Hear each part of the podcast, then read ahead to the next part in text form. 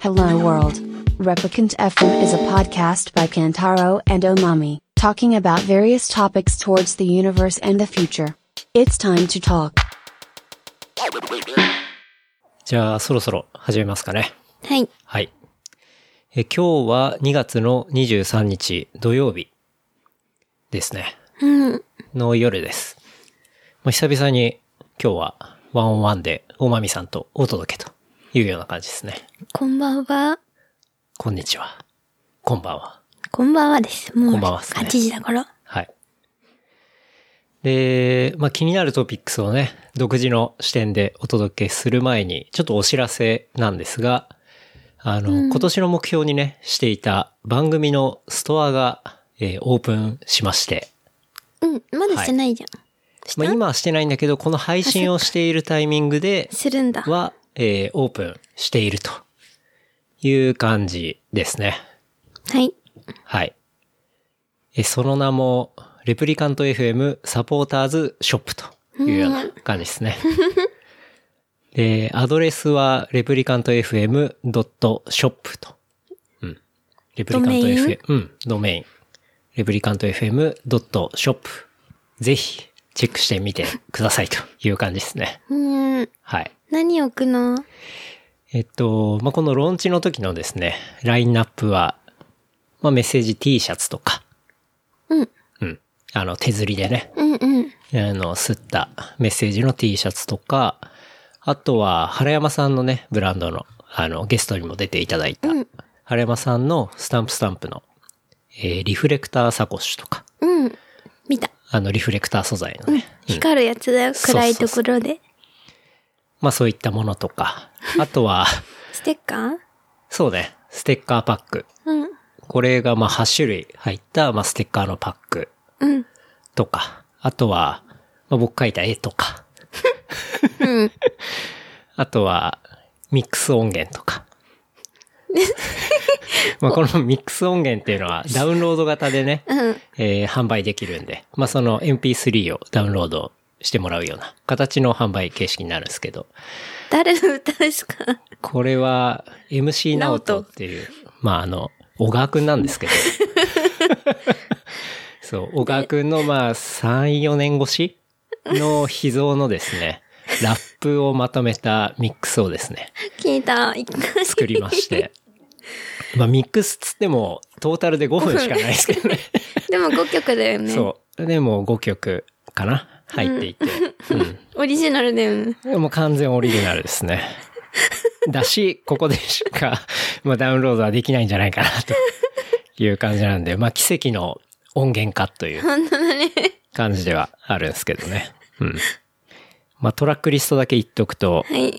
ロックウール、ベストフレンド、パッション、五反田ミスティ、USJ っていう、あの、トラックリストになっていて、うるせえって感じの題名だ。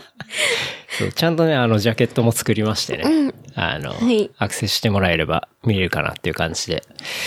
まあ、五反田ミスティとか特にね、あの、エクスプリシットコンテンツっていう、あの、まあ、なんていうの ?18 歳未満はちょっと聞いちゃダメかなみたいな内容だったりするんでね。ちゃんとジャケットにもその表示をしたりしたんですけど、 はい。まあ、一人でひっそり聞いていただければなという感じではありますけど。え、なんで家でさ、ダメなの まあ、家でもいいけど。大音量でダメいいと思うよ。それが許される過程であれば。うん。小川家だったら許されそうだけど。そうね。いや、でも、南の教育は良くないかもしれない。本当わかんないよ、まだ。まあでもそう、T シャツとかも、基本、こう、僕がね、あの、手デ刷ザイり。ンそうだ手刷ねり。デザインデザインもしたし、まあこれのデザインは、まあ基本メッセージで、ニューマンデー、ニューウィーク、ニューエピソードっていう、まあ、あの、デザインをしたんだけど、うん。そうそう。それもまあキャ自ッチーだね分でやって。うん。いや、なんとなく、まあそれが割とこの番組を表す言葉だったりするかなっていうのもあるし、なんだろう。まあ月曜日って、まあ誰にでも来るし、まあ誰にでもね、こう、やっぱ話してるとエピソードはあるわけじゃん。うんなんかそんな思いもちょっと込めて、まあクリエイ作ってみたんですけ ど。クリエイティブが過ぎるね。ありがとうございます。はい。っていう、まあ、T シャツがあったり、あとは、うんそうね、さっきも言ったけど、原山さんのね、うん。スタンプスタンプのサコッシュ。これも結構素材を原山さんがちゃんと見つけてくれて、まあなかなか手に入んない、ね、リフレクターの素材だったりするんですけど、まあかなりね、いい。うん、欲しいもん。シャイニーな感じなんですけど、シャイニーだ。まあ夜とか写真撮るとね、かなりビカッと光るような感じ。うん。まあそれにロゴとかも入れて、えー作ってもらったって感じですね。うん。うんまあ結構このサコッシュってさ、うん。まあ、よく旅行行く時とか持っていくけど、うん。うん。まあ、すごく小さくなるし、便利だしね。うん。サコッシュ毎日使ってる。ね。サコッシュ以外使ったこと ない。そうね。マミも、原山さんにさ、作ってもらったメッシュのうんうん。サコッシ使ってるもュんしね。か使ってない、日々。なんかね、本当にちょっとお出かけする時とかね、すごい便利だし、うんみたいな感じですかね。で、ステッカーパックうん。も、まあ、基本全部デザインをして、1個はマミがイラスト描いてくれてね。うん。適当なやつだけ。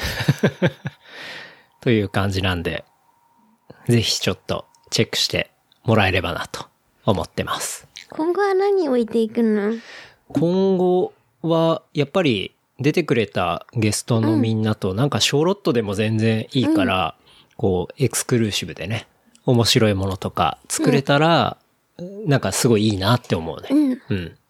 ショップの形として。うん。だから、なんか、こんなネタあるけど、みたいなやつがあれば、うんちょっと連絡もらえたらすごい嬉しいし、うんっていう感じかな。基本小ロットで、そんなに多く量産っていう感じじゃないんじゃないそうね。いや、もう、このさ、やっぱり一人で回さなきゃいけないわけだから、結構、あの、 ねなかなか大変っていうのもあるんで、まあ、なかなか大量にはね、ちょっと作れなかったりはするんですけど、でもまあ、あ大えて、ね、その方がいいよ。希少性があるから。。ちょっと手作りで出すのもいいかな、みたいうなんところを思ってまして、うん。の方がいいと思う。そんな感じかな。うん。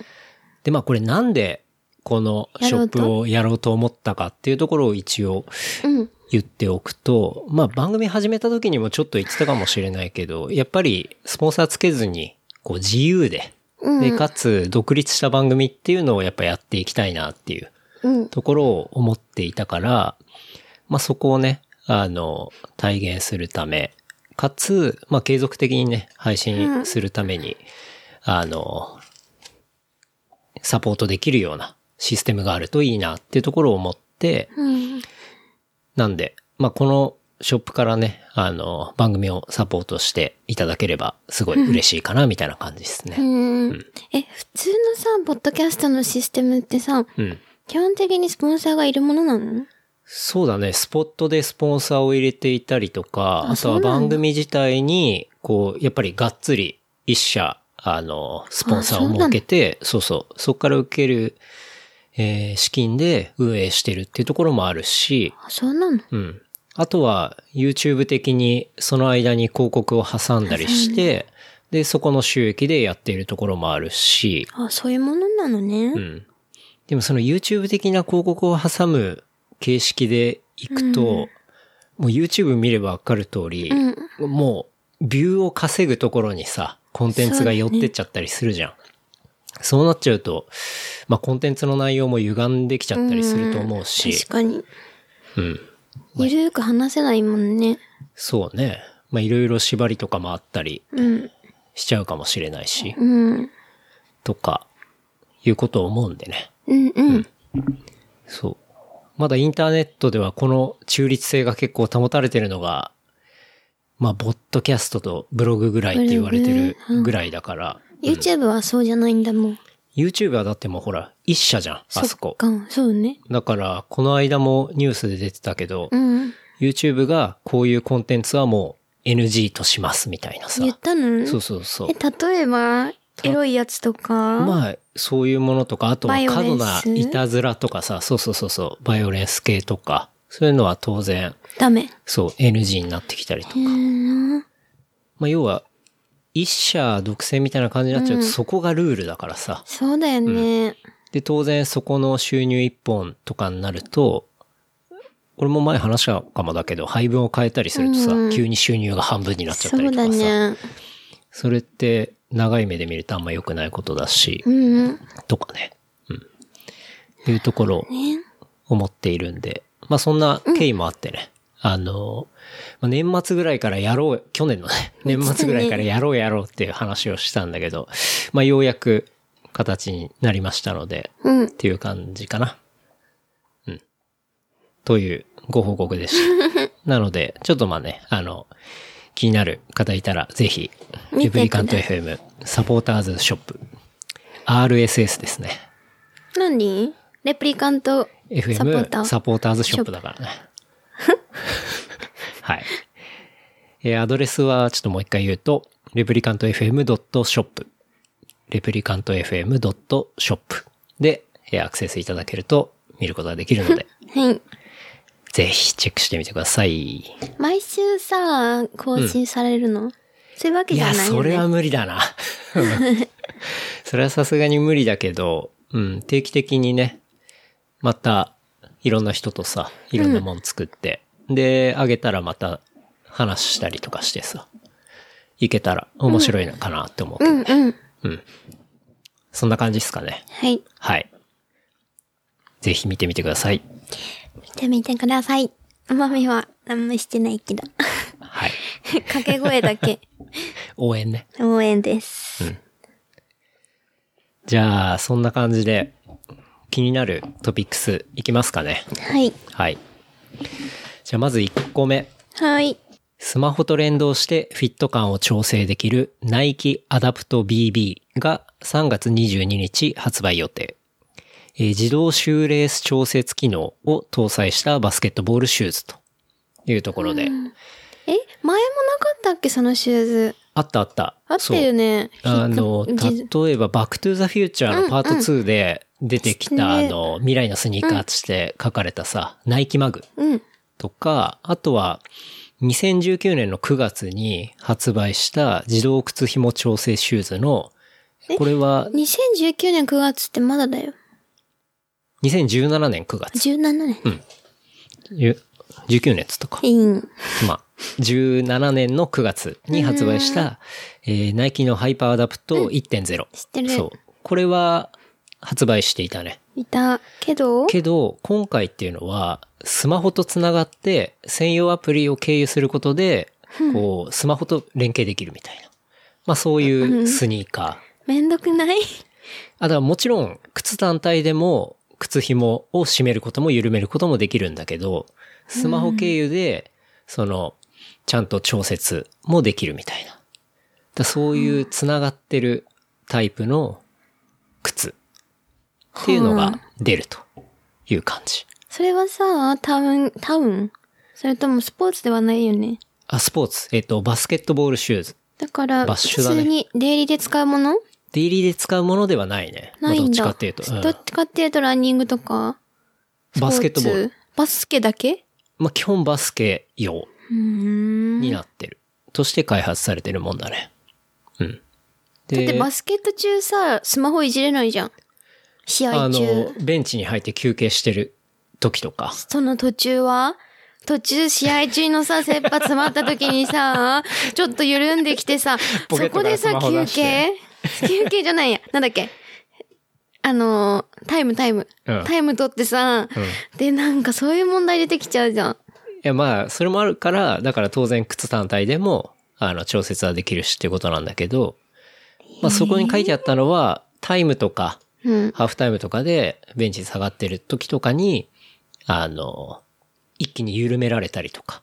で、またゴーする時にすぐさっきと同じ締め付け方にキュッて戻したりとか。だからそういうことが、うん。でできるきとるまあ、とりあえず、そうそう。いいよかったそういうこと があると。で、まあ、今回スマホアプリつながってという感じですね。で、アプリを用いて、結構細かいフィット感の調整が可能になったり、あとは、自分の好みのフィット感ってあるじゃん。ちょっと緩めとか、ちょっときつめとか。うん。まあ、そういうセッティングっていうのも、アプリの中に保存しておくことができるって。うんだ。からそのプリセットしたものをパッて選べば、すぐその、締め付け感になったりとか。うん。っっていうことですと。へー。で、フル充電で最大14日使えて、うん。で、基本、あの、iPhone のさ、うん。 10とか 10S と同じワイヤレス充電の規格が使われてるんだよね。うん。だから多分何か靴置きみたいな台座みたいのがあって、うん。その上に乗っけてうん。無線充電するみたいな感じになるはず。うんうん。なるほどね。そう。で、そうだね。3月22日発売で価格は37,800円と。うんうん。 いうところになってると。え、洗えるの洗えるのか素材はね何確かに。なん臭か、そうじ ゃないそれ洗わなかったでしょう。ん。なんかね、こう、構造を見ると、靴のうんソールのこう真ん中うんに、うんえっと、はい、ものが入っていて、ちっちゃいモーターが。うん。で、それを、それが、あの、スノボのさ、うん。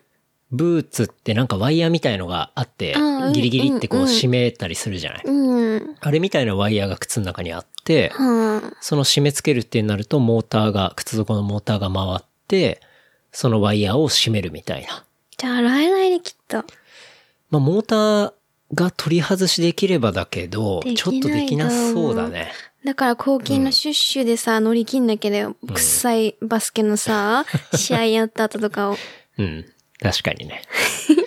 だからちょっと洗えるかどうかっていうのは、俺もちゃんとそこまでは調べきれてないからあれだけど、多分洗えないと。ね、ちょっと厳しかったらなかなか辛いね。だし、どうなんだろうね。なんかさ、わかんない。その、デイリーとか使うものだったら、うん。なんだろう、基本的にさ、スマホが持っててさ、うん。なんだろう、日常で使えるうんかもしれないけど、やっぱスポーツ系でさ、作られたものだったらさ、うん。基本的にさ、そのスポーツの時に履くじゃん。うん。うん。練習試合だったり、練習だったり、スポーツ、その、大会うん。の時にさ、いちいちじゃあスマホがこうで、うん。で、調整、あこれで、あってなってるのってさ、手間じゃない、でもあれじゃないスマホにつながるってことは Bluetooth でつながるから、うん例えば Apple Watch につないで手元でピピってできたりとか。はーイヤホンと繋がってたらイヤホンのボタンピピって押したら、ちょっと靴が緩まったりとか。でもバスケットする人ってさ、そんなに、さ、中高大学、その後、まあ、社会人だとしてもそんなにいつもさ、使うわけじゃないじゃん。バスケットばっかしてる人なんていないでしょ毎日。いや、選手選は手すはるでしょ。でも選手なんて何人かだよ。い日本中の。うん。需要はあるのかしら。まあね、まあ需要のところでいくとちょっとわかんないとこではあるけど、まあちなみに、これプーマも、うん。この自動で靴紐を結ぶスニ、結ぶっていうか、キュッ。キュッとやるスニーカーっていうのを、出したー出すらしい。プ2020ー年マに。がそう。FI っていうモデル。で、これはフィットインテリジェンスの略なんだけど、うん FI ね。で、これもアプリ連携でワイヤレス充電で、あの、靴置きみたいのが充電器になってて、うん。で、アプリ経由でやるというようなもの。うん。値段はね、ナイキよりちょっと安い。32,900円とか。 5000しか変わらないじいや、でもちょっと安いじゃん。っゃん。はーん。ていうのを出そうとしていたりとか、 するんだよね。えー欲しいうーん、どうだろうな。バッシュだと、俺は使う用途がないから、そうね。ちょっと自分のシーンには当てはまらないかないけら、どいらないかなって思うけど、ランニングとかだったそう、ら。ランニングとかでさ、例えば、そのモーターとかさ、うんそういったものがもっとちっちゃくなって軽くなって、当たり前になってきたら、ランニングシューズとかにも俺入ってくると思うけどね。うん。だってランニングシューズで、もう靴自体はすごいいいじゃん。あーね靴紐取れた時で最後の靴紐結ぶ部分って、やだそれぞれのユーザーに委ねられてるじゃん。うん。で、靴紐を、例えばその時にぴったりの圧力で結ぶって結構難しいのね。うん。やっぱりなんかちょっと走ってると、あ、きつすぎたかなとか、うんあ、今度ちょっと緩すぎたかなとか、うんそこってさ、何も数値化されてないから、こう感覚でしかないの、本当に。うん。でもそれがいいんじゃないのそこをさ、じゃあ毎回同じフィット感がいいわけでもないかもしれないじゃん。その気分によるかもよ、それも。だからそれむくみ具合とをかさちゃんと足のむくみ具合とか見て自動的にフィットさせてくれるのがこれなへえの。。そう。ランニングだったらいいのか、じゃあ。そうランいや、ランニングだけじゃなくて、通に他のいろんなスポーツとかでも俺いいと思うけどね。だかじゃあ、靴下の厚みはらそういうのもちゃんと靴が分かってくれるみたいな。うーん。で、今とにかくね、そう、俺も靴紐結ぶのってすごい時間かかるし、なんでかっていうと、ベストな、あの、靴紐のさ、結び具合に結び具合やっぱしたいわけじゃん。うん。その後ずっと長く走るわけだから、うん最低でも1時間とかさ、うん。走るから途中で直すのとかも嫌だし、うん。だからすごい時間かかるんだけど、なんかそれをさ、もうベストなところに、うんもう一瞬でキュッとやってくれて、っうん。ていうのがあったりしたら、それは便利だと思うけどね。へえ。ただそれはやっぱり、そのモーターとか、そのワイヤーとかが、うんな重んていうのみ重さとかさ、機能とかを邪魔しないうん。ものである必要はあると思うけどね。そうだよね。そうそう。だから、なんかこのタイミングでさ、こういうアプリにつながった靴みたいなのがさ、ポンポンってナイキとプーマからうん。出すみたいな話になってきてて、結構今後増えてきたりすんのかなとか、なんか思ったけどね。そっか。でもなんかいちいちスマホを触ってとかめんどいな。そうね、だからスマホを触るときには結構細かい設定をするときなんじゃないもう大体普段は、もう足を入れたら、こう、シュッオとなるッ。ケー。うん。ね、だ脱からぐときはどうすんの着脱のとき。脱ぐ。脱ぐときはどうするんだろうね。だってこんな閉まった、ちょっとは閉まっててさ、うん。いちいちさ、疲れてスマホ出して、脱ぎますっていうのはさ、すごく手間じゃなそいこはやっぱ音声対応じゃないヘイシリっつって。脱ぎますって、うん。あ、やばい。反応しちゃっ話しちゃった。いいや、もう。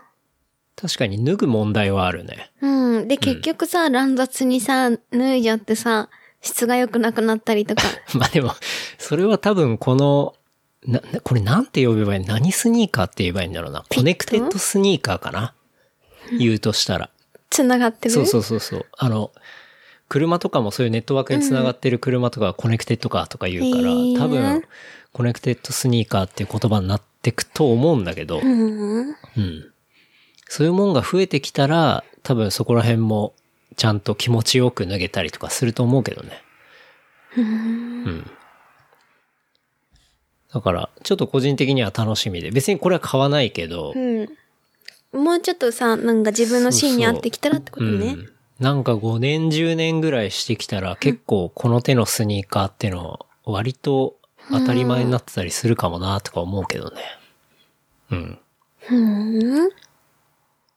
なんか靴紐じゃないけど、うん日本だとバンダイがさ、子供用のコネクテッドスニーカーって出してて、ええあの、これっていうのはアプリと連動してゲーム感覚で楽しめる子供用運動靴で、アンリミティブっていううん。やつが、ちょうど去年の12月に発売したんだけど、うん。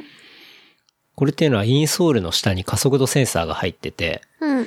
で、そこに蓄積されたデータと専用アプリっていうのが連動する仕組みなのね。うん。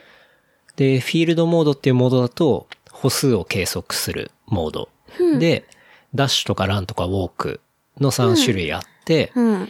まあ、歩くより走った方が、そのアプリの中にあるポイントが貯まるんだよね。うん。それ、これ子供用ね、完全に。で、誰が操作するのさ、子供子供。子供が、うん。そう。で、そのアルティメットモードっていうモードもあって、それっていうのはジャンプとか反復横跳びとか、うん6つ用意されたトレーニングをすると、またアプリにポイントが貯まるみたいな。まあそういうモードがある。うん。じゃあ走るってこと基本的に動けってそこうそうとそうそう。だから子供が、あの、単純に動くだけじゃなくて、動くことで、そのアプリの中にポイントが貯まったりとか、あとは、そのポイントが貯まると、中にゲームが入ってるらしくて、うん。こう、なんだろう、新しいゲームができるようになったりとか、うん。まあそういうつなぎがなされているうん子供用運動靴があったりするんだよね。そう。じゃあよくさ、勉強しないで外で遊んでおいでって、はいってなるじゃない。そうそうそうそう。だからそれって結構いいことじゃん。なんか体動かすのは別に悪くないし、でもそれに夢中で走ってさ、交通事故とかになりかねない。それは普通に走っててもあることじゃん。うん。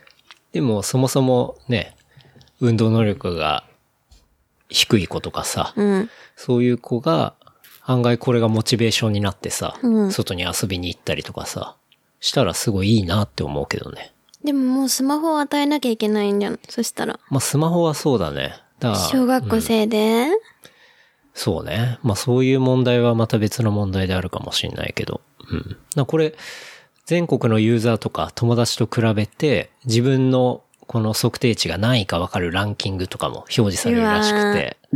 そうやだ結構、いや、面白いなって思ったけどね。本当にうん。また順位付けって思わない 学校じゃない時も順位付けかっつって。まあね。ちなみにこれ、シューズを爪先でうんトントンって叩くと、Bluetooth でスマホと繋がるらしい。へえ、これ結構スマートじゃない確かに。ね。そう。なんかそういうのもね、子供向けに出てたりして。しかも値段これ4200円っていうね。安っ。すごいよね。 走り回ってスマホ落としてスマホの修理代の方が高そうだけど。まあね。へえ、そすごいね。だ結構、まあこれは靴紐じゃないけど、うん。まあナイキもプーマも靴をスマホとつなげるみたいな。で、子供用にも、まあそういうものがあったりとか。まあ昔、あれだよね、ナイキで、うん。ナイキプラスって言ってさ、うんうんあのちっちゃいチップみたいのをさ、うん靴の底に入れるのあったじゃん。あった。あれ覚えてるうん。まああれが結構先駆けだったのかもしんないよね。確かに。うん。あれからだいぶ年月も経ち、Bluetooth とかも結構性能良くなって小型になったから、なんか今結構こういうの出てきてんのかなって思うけどね。確かに。だから、そう、ランニングシューズとかもね、こういうコネクテッドランニングシューズみたいなの出たら、ちょっと楽しみだけどね。うん。うん。走りながら調整したりね。でもそれ一回スマホ出さなきゃいけないじゃん。走いや、アップローチでできるから。ってた。いや、アップローチだし、あの、今使ってるさ、イヤホンとかも当然無線なわけじゃん。だかうん。らそういうので、靴に飛ばしてさ、ちょっと左痛いから緩めようみたいなさ。そういうことが走りながらできたら、すごい画期的だと思うけどね。まあ、そうね。と思って。そうか。なんか、本来はさ、二足の足だけがあってさ、靴を履いて走る。何もいらないスポーツだったはずじゃない、他には。あなのにランニンなグがんかね、ランニングがね、うんうんなんかそういうテクノロジーによってさ、侵食されていくんだなって思って。新色なのか進化ってい進うの化か、とね。いうかね。うんうーん。まあ、靴って、すごい長い目で見るとさ、全然進化してないじゃん。あの、まあね素材は変わってるけどさ。そうだね、履くだけだよね、そう基そう本は。基本紐があってさ、それ結んでっていうさ、全く進化してないんだけど、うん。なんかこれが結構進化の第一歩みたいな感じに見えたりしたけどね。確かにね。まあ、車も最新のものは電化製品みたいな感じになっちゃってるしさ、もう。うん。電話だって相当変わったわけだし。うんなんか靴ね、も変わるそうね。靴の進化ちょっと楽しみだなと思って。へえー、そっか。もちろんあのクラシックなものも好きだよ。うん。全然。大好きだけど、なんかこういうパキパキに新しいやつとかも、なんかもっと広がってきたりしたら、面白いうん、面白いし、一回履いてみたいなと思うけどね。うん。感動するかもよ。え完ー、璧だみたいな。そっか。もう朝かがまなくていいっていうのさ、さっさって入れて。あ、そのままシャキンシうュ。ん。マジマーティーだよ。確かに。えー、いや、もう嫌だけどな。いや、最初は絶対みんなそう言うんだって。なんで新もねしいもんって。うん。だけど、結構みんな使ってきたり、実際試したら、もう一気にいいって変わるんだよね。ふん。 まあそんなニュースがありまして。うん。まあナイキ今ちょっと大変だけどね。なんでんバスケットボールの試合で、こう選手がナイキの靴履いて、うん。怪我したのそう開始30何秒かで、もう靴がパカーンって割れちゃって、えー、そうなのそう。で、その選手足捻挫しちゃってみたいな。それ誰に、ナイキが悪いのそれまあ、靴が悪かったみたいな感じになって、ちょっと炎上してるよね。マジそれ古いの履いてたんじゃないのその人があ、。そういうコメントもあった。あの、す普通、ね、毎週毎週新しいのにするとか、なんかそういううん。コメントとかもあったりはしたけど、だって靴を管理するのは人間の仕事でしょ。まあね。それをナイキのせいにされちゃ、たまったもんじゃないじゃうん。なだい。からまあいろんな見方があるんだけど、まあとりあえず株価が1300万ぐらいも、ん ?1300 億か。ぐらい下がってたええね。ー、かわいそう。確か。うん。まあそんなこともあってね。まあちょっとナイキは大変なんですが、まあ新しい技術とかね、結構出してるんで、楽しみです。うん。じゃあ次。はい。えー2月20日、インドのユニコーン企業でホテル運営会社、オヨ。OYO でオヨ。うん。ね、インドの会社は、えーヤフーと、まあ、合弁会社を設立し、日本の賃貸住宅事業に本格参入することを発表したと。うん。うん。で、このおよっていうのは、スマートフォンから物件探しから、えー入居、退去までワンストップでできて、うん。えー数日間の試し済みができる日本初のえーアパートメントサービス、うん。およライフを開始するという、うん。まあ、ニュースがあって、うん。アメバ TV で見たよ。あ、本当に。特集してた。うん。楽にできるって。うん。そうそう。で、まあ、このオヨっていう会社なんだけど、うん。時価総額50億ドルを誇る、まあ、インド初のユニコーン企業。ユニコーンって何ユニコーン企業っていうのはね、あの、評価額がすごい高いベンチャー企業のこと。あ、はい。うん。をユニコーンって、あの、要は、ユニコーンってありえないうん。動物じゃない、うんだから、すごい珍しいって、幻のねそうそうそう。意味合いで、そういう評価額がすごい高いベンチャー企業のことをユニコーン企業って言ってるんです。うん。幻の企業ね。そうそうそうそかう。っこつけた言い方してるじゃん。そう。はい。で、まあ、テクノロジー活用した不動産経営で、世界8カ国でブランド展開を行うグローバル企業と。うん。で、この展開しているオヨライフっていうのは、すべての部屋が家具家電付き。うんで、。敷金、礼金、仲介手数料0円。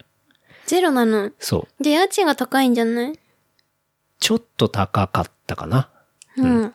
で、しかも公共料金、電気、水道、ガスとか Wi-Fi とかの通信費、えー定期的なハウスキーピングなど全部込みと。じゃあ、だいぶ家賃高いはずだよ。うん。で、まあ、さっきも言ったけど3日間の試し済みができると。うん。試しに住んで、あ、いいなって思ったら、そのまま契約して住むことできるし、うん。なんか違うなって言ったら帰ることもできるみたいな感じだね。え、じゃあさ、その試し済みをさ、繰り返した人は罰則あるいや、多分それ繰り返しできないようになってると思うよ一。回なの俺にもそれ考えたけど、3日ごとに変える人でしょ。だって最近あったじゃん、民泊でさ、エアビーを悪用してさ、詐欺グループみたいのいたじゃん。本当そう俺それ知らないよ。そういうのやってさ、だからそういうのに使われないかなと思ったけど。まあね。まあ多分それはうまく規約で禁止行為にはなってると思うけど、うん、うん。そうしないとあれでしょ、みんな3日間ずつ移動して、 成り立たなくなっちゃうから。うんうんで、まあ結構めんどくさいさ、物件探しとか契約とかさ、ペーパーがほんとめんどくさいじゃん、あれ。そうだよね。借りる時とかって。それっていうのをもうポチッと一気通貫できるみたいな。まあでもそういうサービスだね。審査はあるんでしょう、ちゃんと。ないの、そういうのも。審査もある程度あるんじゃないかな。ないとさ、だってそこに誰でも住めるようだったら結構危ないと思うけど。そうね。だだし、から審査基準とかをどうしてるのかとかはちょっと要チェックだね。だし住みたくなくない自分でさ、自分だったらその物件のさ、うんだいたいそこのマンションがその、およが持ってたとするじゃん。うん。でさ、審査がすっごい緩くてさ、うん誰が住んでるか本当にわかんない。そこに長く住めないけどね、自分だったまあら。ね。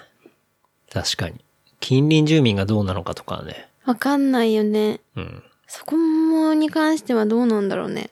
うん。 3日住んでわかることでもないしね。そうね。だから、ちょっと審査の方法とかまではわかんないけど、その審査が仮に結構緩かったとしたら、うん。なんかそっち系の人が集まってくるから、いやね集まってくるねちょっと危ないっちゃ危ないかもしれないけどね。うん。うん。いやでもそこは多分、やってんのしかっなかりやってると思うよ。ある程度ほら、ちょっと値段を高くするとか、うんうん。そういうことでね、そういう人ってのはある程度排除できたりはするから。うん。うん。で、えっ、と、これってのは1ヶ月単位の契約で、まあ旅をするように暮らすことも夢じゃないっていうのが、あの、ウェブサイトには書いてあったけどね。で、1ヶ月ごとに住むところをパパッと変えることができるっていう。なるほどねう。ん。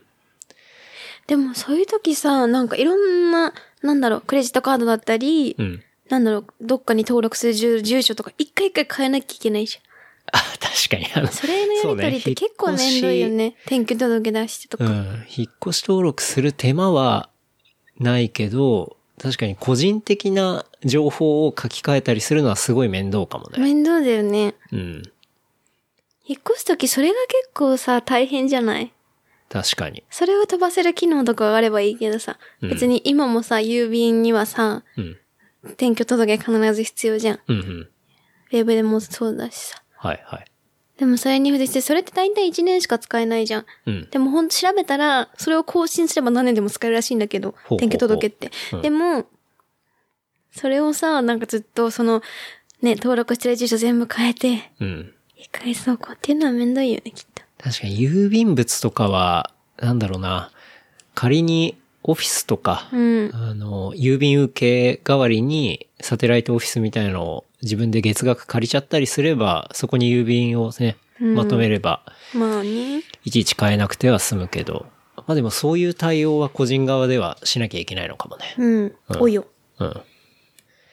で、これ、およライフっていうのは、使う側のその自由さとか楽さだけじゃなくて、不動産オーナーにとっても結構メリットがあるらしくて、例えばだからちゃんと家賃、家賃保証うん。を受けながら、まあ、定期的に、要は家をメンテナンスしてくれるっていうとことか、誰がメンテナンスするのそれ多分ハウスキーパーの人がいるんだろうね。へえ。さっきほら、なんか、サービスに含まれてるのが、定期的なハウスキーピングってあったじゃん。うん、だから、そう、ハウスキーピングの人が多分定期的に入るんだろううね。ーん。ホテルは基本毎日だけどそう、だ多分1週間に1回とかさ、一回とか2週間に1回とか、そういうキーピングの人が入るんじゃないかな。うん。だそういうことであるから、物件ってね、やっぱりちゃんと住む人によって、うんちゃんとケアしてなかったりすると痛みが激しくなってくるからさ。うんそのそういう劣のが化を塞ぐのもいいのか。そうね。えーでも絶対住みたくないけどな。どうなんだろう。住みたいいやー、どうだろうな。でもノマドの人とかはいいかもしれないけどね。移動して仕そうね事したいんだったら。うん。うん。ただ、今のところこれサービスエリアがうん東京23区なのね。はい。で、以降、まあ、順次拡大予定っていうことなんだけど、うん。東京の中だったら別に移動したくないじゃん。移動しなくていいようんどこいてもそんなに変わんないし、ね。うん。うん。あ、それあはいいの、よ。距離的なものとしてね。そうそだう。だね。からこのサービスが、例えば本当沖縄にもできて、北海道にもできそてうだねとか、全国的にできてきたら、うん例えばいいかも利用するのは面白いかなとは思ったり面す白るいかけどね。うん。そうだね。やるんだったら、もともとその地方、なんか地方創創生だっけ、うん地方を盛り上げるのとくっついてやればよかったのにね。まあ多分そういうこともこ考れからやえるてかなるだろうけどね。それが良さそうだけどね。うんなんか、一週、一ヶ月は東京で、次のうんうん一ヶ月はちょっとす、なんかこうゆったり過ごしたいみたいな、うん。過ごし方はいいかもしれない。そうねもし。かしたらね。うん。で、もちろん地方に行くには値段下げてさ、うん。とか。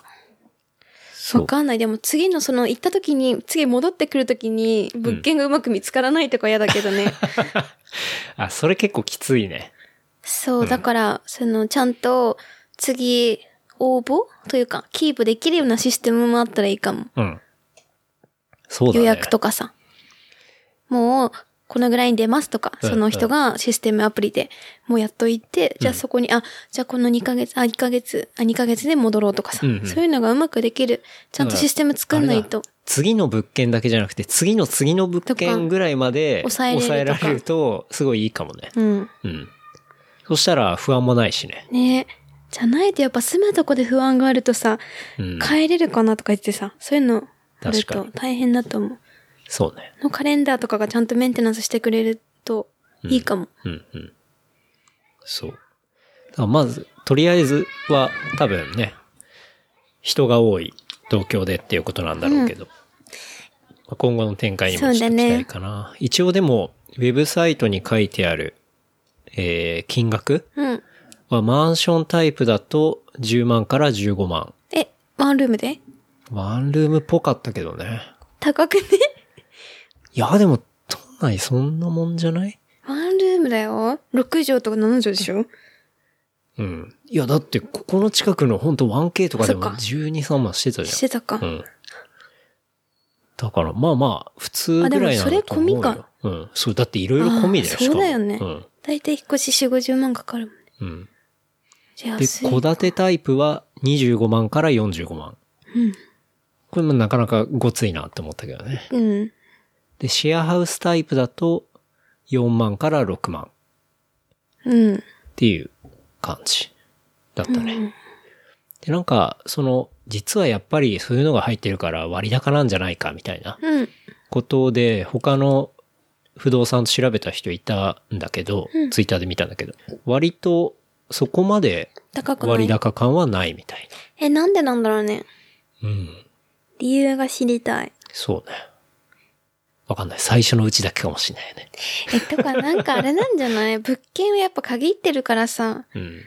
なんかその物件がなんかあるんじゃない事故物件とかわかんないけど。どうだろうね。とか、なんかそういう風に切り替えても、こうあんまりこう緩いような物件うん。基本的には。いやでも、俺多分今まだサービスローンチ段階だから、それで高くしてもしょうがなくて、今は多分投資フェーズだから、そうね。割と安いんだと思うよ。多分これ今後は絶対上がってくると思うね。上がるけどさ、じゃあ1回か1ヶ月のオートロックのさ、番号をさ、更新していくのかっていうのとかさ、不不安じゃないいだって誰でも入れるようになって。はいはいはい。あの、エアビーもそうかもしれないけど、一回教えちゃうとさ、うんグレーゾーンのところはね、うんうっん。て思うけど、どうなんだろうね。嫌じゃないわかんない。すごいセキュ、私はセキュリティがあんま気にしないけど、うん気にする人とかってやっぱいるじゃん。普通にね。そうね。女性とかは。いや多分そういうことを気にする人は使わ使なわいないかサービスなんじゃないかな。確かに。うん。だし、これ本当にいろんなとこに移動したい人って別にね、うだどこでも仕事できるうん人だったりするし、相当、なんて言うんだろうな、このサービスの恩恵受ける人って結構限られてきてそうただねりはすると思うけどね。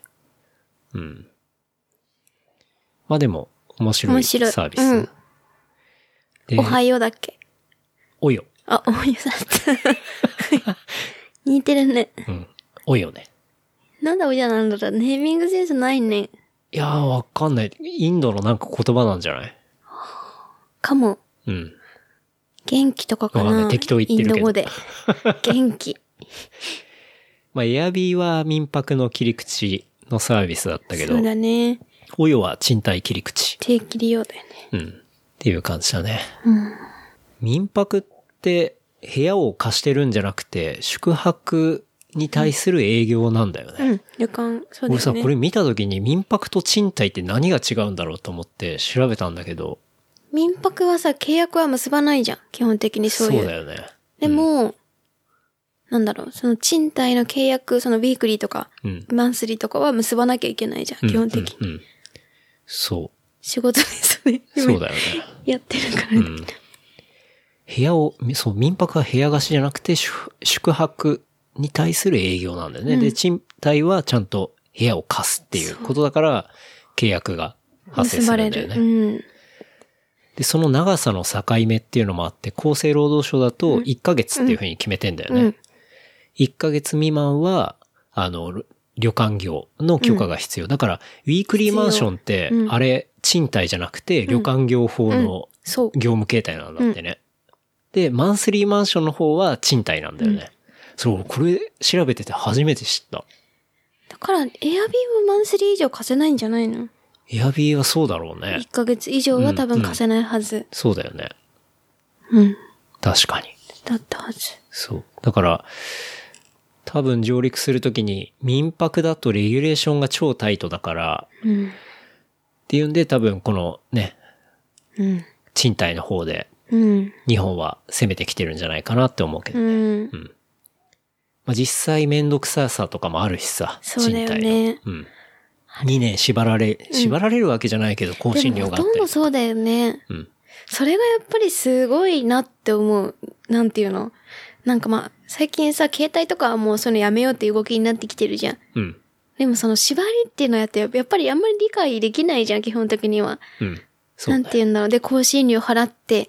で、すごいそこで儲けてるけどさ、うん。なんかね。そう、だから、そういうことをうん。まあ、ユーザーにもハッピーな形でうんやるサービスみたいなところで来てるんだろうけど。うん。まあ結構最近、これとは、およとは別にさ、うん定額払って住み放題のサービスとかさ、うんいろんな拠点うちのの近くでさ、待ってそう、うちの近いでもあるし、 なんだっけあれリトか。ルジャパンうん。かな。シェア、なんだっけもともゲスとトハウスかか、そうだね。もともと官僚の人だって言ってたようんね。人知ってるがその人が立ち上げた、リトルジャパンっていうサービスがあっクて。ラウドファンディングでやってたよね、確か。うん、うん。かなで、そう、すごいうちの近くで。でも、すごく、ダサい。そうね。見あたん目まり、あんまりいけてないんだけど、 失礼だけどなんかでもそこが持ってるゲストハウス、うん。ドミトリーに、えー定額払えば、もう全国どこでも住める泊まり放題みたいな。まあそういうサービスをやってたりしてね。うん。ていなうんのがあるからかそういう動きがあるのかもね。そうやって移動して固定しないっていうね。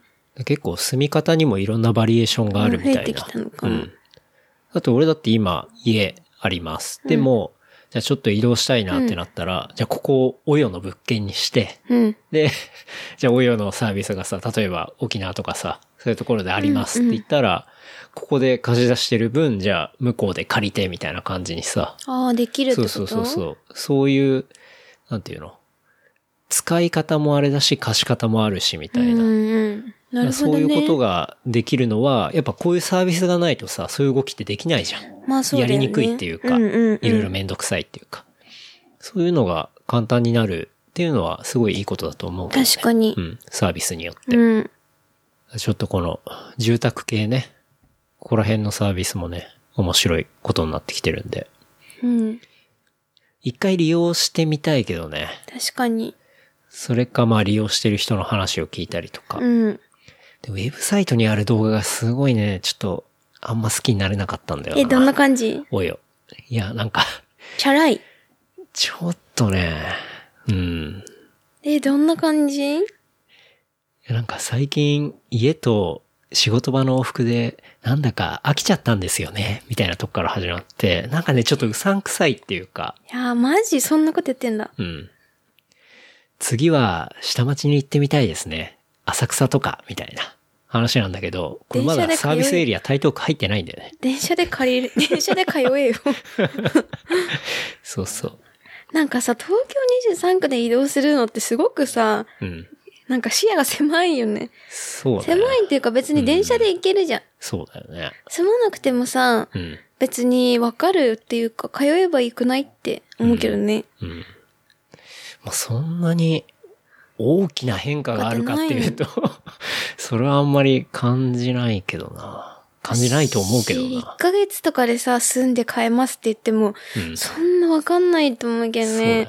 何年も住んで、ここのお店がこうでしたとかさ、ここが住みやすさがあってわかるかもしれないけど、それでなんかさ、俺は杉並区に住んで、今度は台東区 に住んで、墨田区に住んでって、すごい知ったかぶりな人が増えそうじゃない いいけど。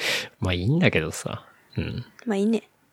まあでも、そう、だと、俺は、このサービスは東京以外になったらもっと、そうだだねから。それをちょっと待ってみたいなっていう感じかな。そうだよね。それこそさ、今空き家が増えてるじゃん。うんうんなんかニュースでもよくやっててさ、うん栃木とかさ、茨城とかでさ、うんで、その空き家をすごい、なんか安く売り出してとかさ、うんうんってやってるから、そういうとこを使えばいい、うまくその親とかがさ、提携しそうだて、そ,、の地方とつながって、そういうところをさ、もう売りに出すんじゃなくて、親に出して、うん。で、その子になんて言うんだろう。ちょっと東京で、まあ疲れたけど、そっちでも仕事するみたいなさ、うんうんベースが、なんかうまくつながればいいのにね。そうだね。だからなんか、うん、地域振興っていうか、ね、本当そう思う。そういう行政と繋がったら面白いかもしれないね。うん。確かに。なんかそういうベンチャー企業こそさ、すごいそういう地方のうん。ところと繋がるべきだなってよく思うよ。本当にうん。だってさ、そしたら、なんだろう。なんつうんだろう。そしたら地方もすごい盛り上がってきてさ、うん。いいと思うけどね。そうね。じゃあ次。はい。置き配バッグで再配達を約60%削減。置きっぱがえー日本郵政との実証実験結果を発表っていうニュースがありまして。まあこの置きっぱっていうのは、えー不在時でも自宅の玄関前で荷物を受け取れる、そのための置き配用のえーバッグという感じ。で、見た目は、なんて言うんだろうな、ビニールの、こう、でかいバッグみたいな。ウーバーイーツみたいなあそこまでしっかりしてなくて、本当に畳んで大丈夫なぐらいのビニールの、ビニールっていうかナイロンか。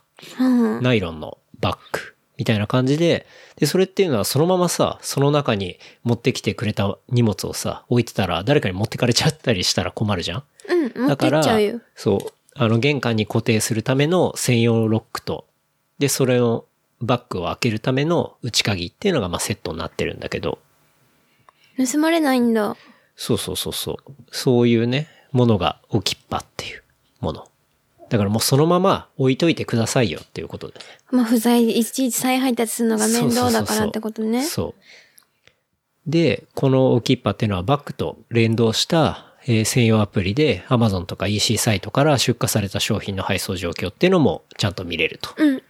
うん。で、この日本郵政とのテストなんだけど、えー東京都の杉並区の1000世帯に置きっぱを無料配布して、うんで、再配達率への影響っていうのも調査しましたと。うん。で、結果として最大で再配達率っていうのを61%削減することができたと。へえ、じゃあ配達の人にとってはすごくいいよね。そうそうそうそう。で、残りの約40%ほどっていうのは、主にその宅配ボックス預け入れ不可の食料品とか、まあそういうものだったから単純に入れられませんでしたっていう話。うん。だからまあそういうものを除いたら61%再配達をさ、減らすことができたっていうのはすごいね。まあ効率化にはなってると思うよね。うん、まあそうね。で、この期間中には、いたずらとか、盗難とか、まあそういった問題っていうのは発生しませんでしたと。うん。するでしょ、今後。まあこれ、杉並区で発生しませんでしたっていう話だからね。じゃあすごくいい杉並区はいい区なんだね。っていうのは思うし、まあ他の区だったらどうかなっていうのはあったり、怪しい区もあ ったりするから。 うん。怪しい区はあると思うけど、うん。ええどう使いたいいや、使いたいでしょう。だってさ、うちの場合結構、マミが家に行ってくれたりするからさ、キャッチしてる。そうそう。俺もうひたすらやっぱり Amazon だってと1か。日に3個4個届くんだよ。 そうそう。こっ買ち、うからさ手。止めて、はいはいはいってや ってる。そう。で、マミがいるから受け取れるだけの話で、これ、マミもさ、当然ずっと外いたりしたら、もう不在票が溜まるばっかりになっちゃうかたまるねめら、ちゃくそう考えるとこういうさ、置きっぱとかがあると、もう入れといてくださいって話にして、俺もすんなり受け取れるしさ、でもさ、今、アマゾンのさ、うん人さ、あれじゃあ、不在表に、うちはさ、はいはいはいなんか一回許し たら、不在表に、あの、この間一度 OK をもらったので、はいあの、家の裏のところに置いておきましたので、何卒ご了承くださいっていうことを4回やって る。あれさ、本当 なんでにな、んだそれはあれでしょ、アマゾンのデリバリーサービスでしょ。デリバリーサービス、そうそう。そう、アマゾンってね、あの、ちゃんと、ヤそうマトの人とかが運ぶ場合もあるんだけど、そういう要は、第三者機関に委託していて、で、その、それがまあ、デリバリーサービスっていうものなんだけど、その人結構怖いんだよね。しかも電話してくるときとかあー、いないんですけど、ねみたいな。しょうがないじゃん、みたいな。一そ回うなんかもう、ケンが多分早めに欲しいもので、うん。じゃあそれもうしょうがないんで、そう、しょうがないから、ね。後ろに置いててくれませんかって、一回だけ言ったんだよね、うんそううちの家の後ろに。だってさ、すげえ電話で怒ってんだ もん。いないんですけど、とか言って。じゃあ、あの、家の裏置いといてください、みたいに言ったら、家の裏置いて、でそっからさ、そうそう味しめちゃって5回、さ5、回ぐらい。で、しかも雨の日だったのよ、1回は。ああで、マミ も、それを見てさ、であ気づかないから。で、不在表もさ、毎日ポスト見るわけじゃないじゃん、やっぱり。うん。見た方がいいんだろうけど。で、偶然見てさ、それ見たら、なんか、多分金の塔とかで、今日は雨降ってて、うん。置いておきましたのでご了承くださいって、 えーって言ってさ、いやせめ、せめて聞いてくれるんならまだしもさ、そうだもうよ。勝手に置いてっかんね。えーとかって急いでさ、行ったらちょっと濡れてて、まあ、多分中身がそこまで濡れてもいいものだったらよかったけど、うんそれがさ、なんかその、気に紙とそかう、のもんだったらね。大変だよ結構辛いねねって思って。うん。まあだからそういう問題もさ、これがあれば解決するわけじゃん。え、ちゃでんともそこに雨の日だったらダメじゃん。あ当然防水。あ、そうなの。当然防水です。うん。だから、おきそっぱうそうそうそうがいいのかなだって今家の裏に勝手に置かれるのとか全くセキュリティ上良くないからうね。ん。うん。だから、そうそう。まあこういうのはね、俺も嬉しい、俺らも嬉しいし、多分配達している人もさ、本当そだよねのデリバリーサービスの人が、それだけ電話で、ちょっと切れ気味で来るってことは、相当不在者とかさ、やっぱ多いよね。再配達とかで、もう無駄が多いんだろうね。そう、多いし、なんかその U パックとかでも、うんポストに入んないからピンポンしましたっていう人も多いのよあー。はいはいはいはいで、入んないから、それってさ、本来はポスト投函でいいのに、うん大きさ的にちょっと難しいかうんら、うん。そこにいればいいけど、いなかったらそれも不在に回るわけじゃん。そうね。だからすごいストレスフルだよね。確かに配達の人っ確かて。にすげえ大変だと思う。うん。そう、だから、それってもう本当両者にとってどっちにもいいじそうだゃよん、これね。。うん。でもその保証はどんどん盗まれたり、それがなんか、そう、それがですね、ちゃんと、置きっぱのプレミアムプランとして、 あの置き、置き配保険も提供して ます。 LINE 保険みたいなそう の。。だから、万が一、それがなくなっちゃったりとか、うん。 それが、えーの、そのものがね、まあ壊れちゃったりとか、まあそうした場合は、ちゃんとその保険が適用されるみたいなものは、プラスオンでありますっていうじゃ感あじプかな。ラスしてないとさ、うん。保険入ってないんでしょうがないですって言われちゃうんだ。そうだね。それは、そうなってくんじゃないのかな。ねでも、こんな保険とか多分、1ヶ月200円とかさ、うまん入あったそ方んがいいなもんだったりすると思うからさ、もうそれだったら喜んで入りますって話だしさ。そうだよね。これは、だから、まあ、まだ全然今テストの段階だと思うんだけど、これがね、まあ、ちゃんと日本郵政とやってるってことだしさ、広がってきたりすると、ね、すご確かいいに。いでことも、かなって思う。マンションとかさ、戸建てじゃないマンションとかだとちょっと嫌だね。やるの。だってさ、うん。そこにフロアごとにさ、うんその前、なんだろう。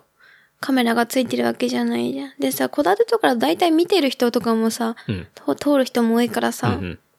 いいけどさ、マンションとかのさ、確かにマンションだわと、かんないんじゃない例えばじゃあ配達の人用のさ、うん。オートロックの番号とかってさ、結構あったりするけど、うんそれをみんながみんな知ってるともうセキュリティもクソもなくなっちゃうしね。だってオートロックのとこどうやって入んのとかから始まるそうだよねね。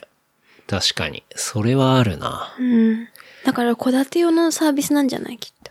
うん。でも、マンションのか人もねほど必要な場合もよってか、いや、マンションの人の方が必要歩道ででししょう。前住んでたマンションなんてさ、宅配ボックス常に埋まってたかうら、ん。そうだよね。全然使えなかったし、そう、そう宅だ配ボよねックスの恩恵を受けたことはなかったから、だから、マンションはもうさ、高いボックス、その、なんだろう、部屋ごとに作るべきだよね。ああ、そういうとこもあるんじゃないあるかな多分うん。だから共同じゃ なくて。なんだろう。そうだね。それで置きっぱを、まあ、戸建て向けにするしかないくなるんだろうかな。もしくはあれじゃないマンションの1階のエントラスのところに住民分の置きっぱが置いてあるとか、 狭く なる大じゃ量ん、に袋共が用置いてあるみたいな。確かに。ん何が何だか分かんなくな りそう。そうね。なんかいろいろ考える必要がありそうだね。うん。キッパーは。どうなんだろう。確かに割と戸建て用のサービスなのかもな。そう考えると。うん。 でも本来戸建てに適用するようなものじゃない気がするけど。だってさ、一人暮らしの人とかが主にさ、不在になるわけじゃん。確かに、そうね。そうね。うんう。ん。考えた方がいい。確かに。まあ、まだちょっと考える余地あるかもだけど、まあでも、あるといい、ね。考え方としてはすごいいいサービスじゃうん、ないい、と思う。ちょっと期待大ですね。はい。じゃあ次。うん。えー JR 東日本、東京駅から空港18分、羽田アクセス線、完成目標は2029年というニュースがあり10ました。年後じゃん。はい。まだ生きてるかな生きてるわ。生きてるか。まだ遠い話なんだけど、その羽田アクセス線っていうのは、一応今考えられているのが、東京駅方面のえー東山手ルートっていうのと、あとは新宿駅方面の西山手ルートと、あとは新木場駅方面のえー臨海部ルートっていうのの3つが、まあ、想定されていて、だからその東京、新宿、新木場あたりから羽田へのアクセスっていうのが、まあ、めちゃめちゃ早くなるということを2029年目標に作る作るというようなニュースが出てましたね。うん。で、再来月か、5月頃に、えー東山手ルート、だからその東京駅方東京面駅。うん。について、その環境影響調査、だから、こう作って大丈夫かみたいな、まあそういう調査っていうのを実施するみたいな。へえ。そういう話が出てましたという感じかな。新宿からおよそ23分、東京駅からおよそ18分、大幅短縮。うん。どう羽田使わないからわかんないんだけど。 そうね、そんなに、まあ、我々結構 LCC ばっか何だだった使ら。ってるっていうのがあるけど、まああそこは仕事とかだと結構羽田になることがあるあかった。りはするから、うん。まあ近いに越したことはないね。東京駅から18分ってめちゃめちゃ近いし、確かに、うんえ、それってどんなやつなの新幹線みたいなやつ車両まではまだ出てないけど、新幹線みたいじゃなくて、まあ割と普通の電車な感じだと思うけどね。で、ストップしなくて他には。あ、どうだろう新幹線みたいになんのかなだわっかんなてい。それでさ10年後の電車とかわかんなくない18分無理だよ。そうだね。確かに。じゃあ割と流線形のかっこいい感じになるかもね。そうだよね。どうなんだろうね。まあでも空港は近いに越したことないからね。越しうん。みんな懸念点そこじゃん。遠いからとかさ。そうね。てか、空港遠いっていう人いるけどさ、遠いか。え空港遠いよっていう人いるじゃん。うん。大体成田とかのことなんだけど、うん。成田とか羽田ができる前から住んでたったらわかるけど、もうそこに空港あるのに、そこに住んだんだからしょうがないって思うけどね。まあ、そうだよね。うん。なんかすごい遠いっていう文句を言う人がいるから、なんかちょっとあんま違うんじゃないかなと思ったりするんだけどね。じゃあ、船橋に住めばいいじゃん。成 田に。いや、なんか本当っていうにのは違う飛行機とかよく使う人とかって、なんていうんだろう、空港までの距離ってめっちゃ大事じゃない大事だうんね。なんか駅地下もそうなんだけど、うん。それなんはていうものう、空港までの距離は、エア地下っていうか、なんか、エアポートまでちゃんと近いみたいな、そういうところにちゃんと住むとかさ、ことっていうのは結構大事だと思うんだけどそね。うだね。だから、その、なんだろう、今回できるので、そういうのも短縮されるというそうか、そうそうそうといいかもね。。ね。うん。って思うね。うん。まあ、結構両方使うけどね、成田も羽田も。うん。うん。まあでも成田が圧倒的に多いかどなっ。ちかっていうと、成田にそれ適用した方が良かったかもね。うん。だってさ、羽田でそんなに LCC はないわけじゃん。今。うん、ピーチがある。でもバニラ統合してはない。わかんないけど。なんか、わかんないけど。だって羽田って基本的にアクセスしやすいじゃん。そうね品川まで出ればいいんだうもん。ん、うん。で、多分どこの区もそんなにアクセスしにくいとこってないはず。うん。だから成田にもうちょっと適用すればみんな移動しやすいんじゃないうん。そうね。でもまあ、羽田の方が力入れてるってことなんじゃないのかな。そっか。うん。まあちょっとだいぶ先の話だから、うん。生きてるかわかんないしね。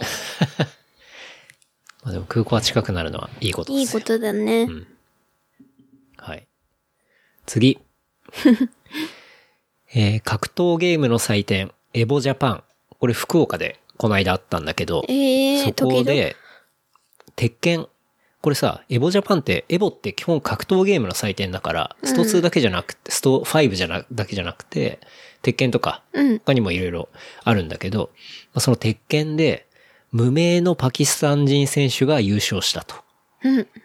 で、結構試合後の発言とかで、こう業界が騒然となってるみたいな。まあそもそも無名の選手が優勝になったっていうので、結構ざわついたりしていて。観光で来てたのかないや、ちゃんと選手としてもちろん来てるんだけど、そ住んでんのかなう。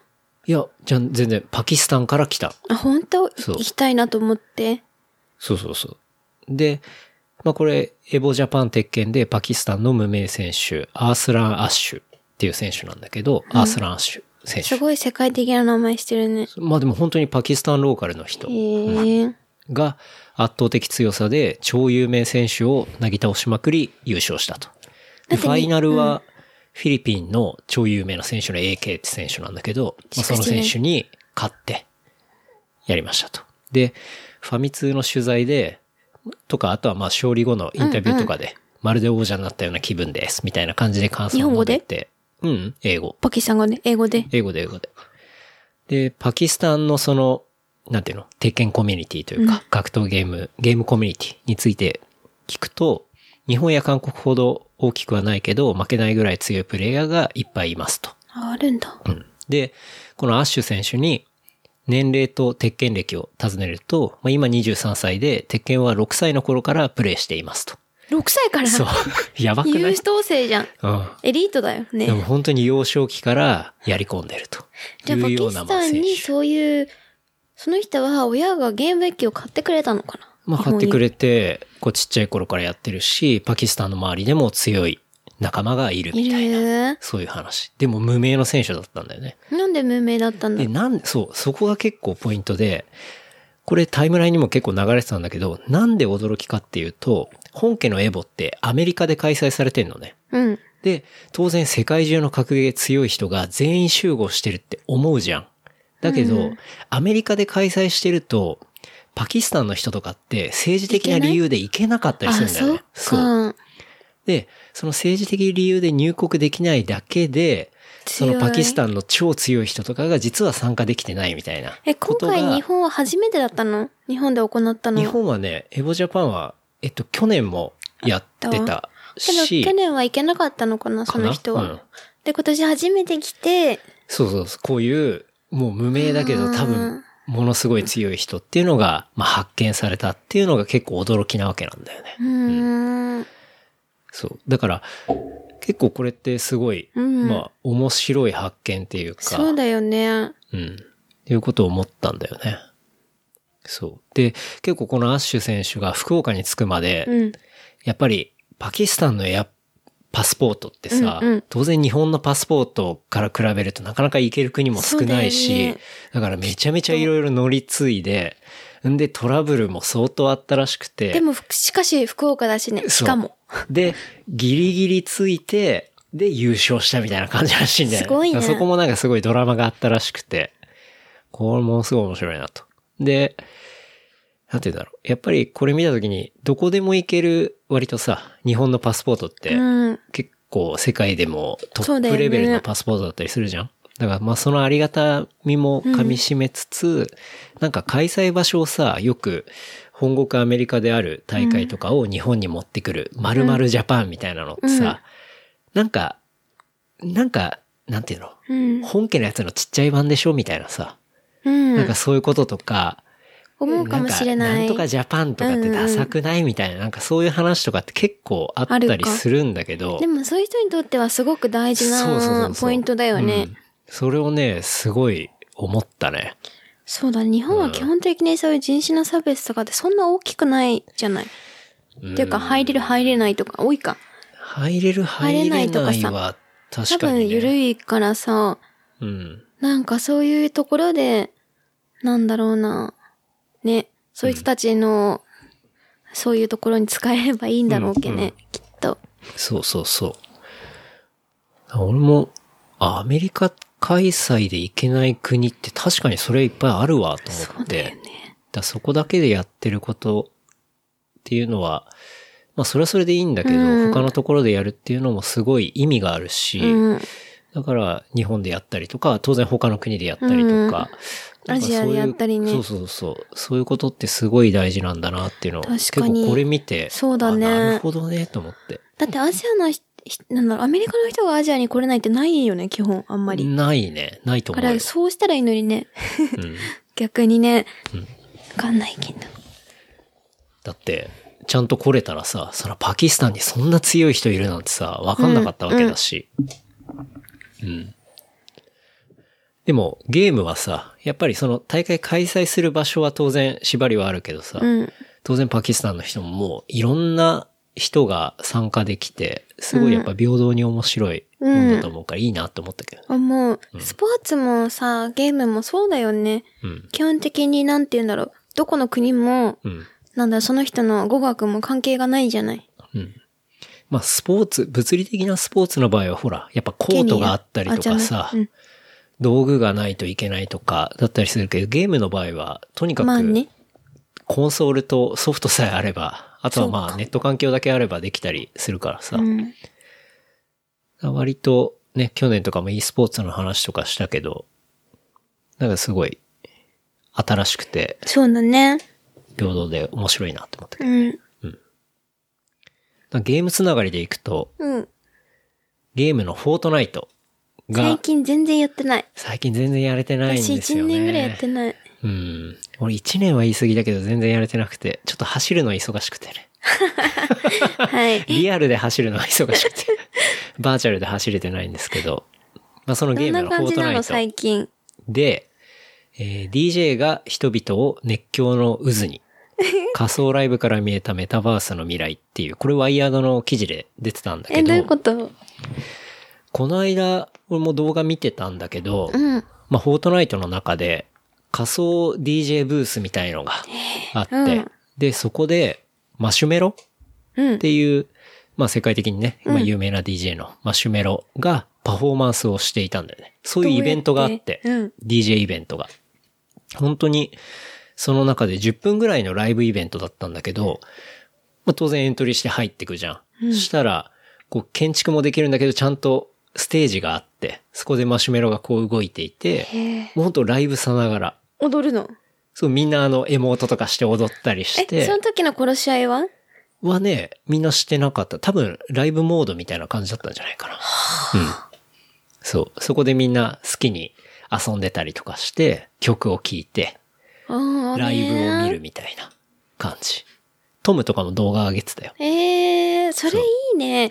だってさ、実際さ、ライブでもクラブでも踊るのって苦手な人いるじゃん。うん。こう自分のさ、うんなんか踊り方がわかんないとかさ、踊るのがって時うにんさ、うんうんそのさ、なんか自分の分身がさ、うん踊ってんの見て楽しい。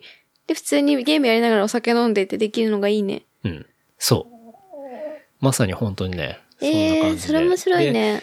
結構ゲームならではの仕掛けがあって、例えば曲の一番フックの盛り上がるところで、うんこう全員がバーンってジャンプうんするような無重力みたいな仕掛けになったりとか、ええー、そう、いろんなエフェクトとかがこう仕掛けられてて、なんかね、みんなすっごい盛り上がってんの。面白いね。そう。で、これさらにすごいのが、推定で1000万人が同時に参加したっていう風に見られてるえーちなみに、世界最大のフェスっていうのを調べたんだけど、うん一番動員数が多いフェスって、俺が見た中でいくと、オーストリアのウィーンのうんドナウインセルフェスっていうのが320万人なのね。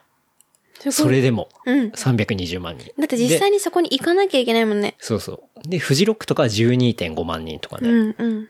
でも、このフォートナイトのそのマシュメロのライブっていうのは、1000万人が同時に参加してるっていう。なるほど。でもさ、それって本当、例えばさ、うん YouTube とか、アメバのさ、その配信うん。その、なんだろう。動画配信で稼ぐのも別に同じじゃん。基本的には。そのうん、概念はさ。はいはいはい。でもそれじゃなくて、それってさ、誰が見て、自分が見てるっていうのってあんまりわかんないというか、うん。誰が見てよかって感じだけど、そこに自分が分身でも参加してるっていうのがやっぱ面白いのかもね。そうね。そこに行ったというか、うん。別にさ、聞くような、なんだろう。聞いた音楽とかってさ、うん基本的には一緒じゃん。そうそうそうそう。だから体験がちゃんと共有できるうんそうそうそう、し、できるとか。ちゃんとそのライブの後に、やっぱりそこのライブ会場に行ったみたいな感覚になってんだよね、みんな。そう。で、ね動画を上げたりしてるし、だからこれが結構面白いなと思って。だし、ひょっとしたら、今、地球上で一番人を集めたフェスっていうのが、ひょっとしたらこれだったかもしんないし、みたないな。るほどね。うんあの、バーチャルまで概念を広げるとの話だけどね。うんでもさ、フェスってさ、なんかこう、なんて言うんだろう。人多いしさ、行くのも大変だしさ、うん基本的にさ、あんま得意じゃないね、私はね。あんま得意じゃないそうかもしれでも、でもさ、基本的に流れる音楽はさ、な生で聴くのはそのもちろんいいよ。うん。でもやっぱり同じだとしてさ、で、ライブ配信とかされてさ、うん。なんだっけ、チェ、コーチェラだっけこちらね。とかさ、よくさ、そのまま YouTube で見てるもん YouTube で見るじゃん。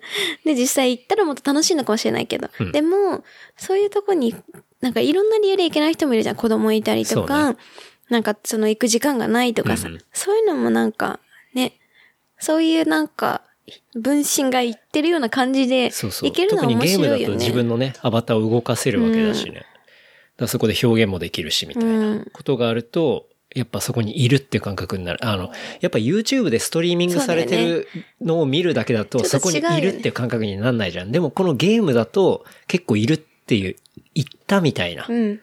この記事もあったけど、なんか、こ子供うんが何時から、あの、マシュメロライブ行かなきゃいけないから、みたいな感じでお母さんに行ったとか。ああね。そうそうそう。だからもうそういう感覚になってんだようね。ん。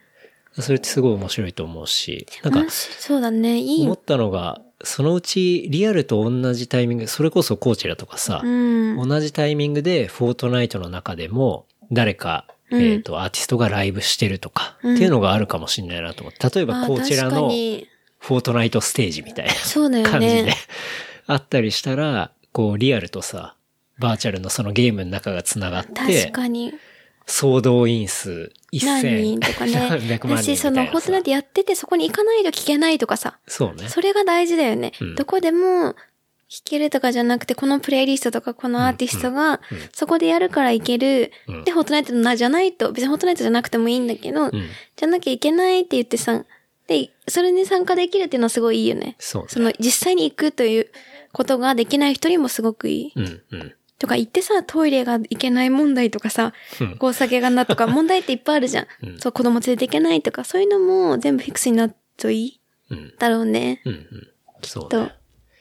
昔、セカンドライフってあったんだけど、うんこう 3D の自分のアバターで、こう街を作れたりとか、その中で暮らす、暮らせたりみたいな。まあそういう PC のソフトだったっけながあったんだけど、なんかそれでもできたかもしれないけど、もっと今っていうのはそういうさ、フォートナイトとか、まあありえないぐらい人が参加してるプラットフォームがあるわけでさ、だからそういうところがリアルに、なんて言うんだろうな。ば、まあバーチャルなんだけど、リアルにこうライブを展開できる場になってるみたいなうん。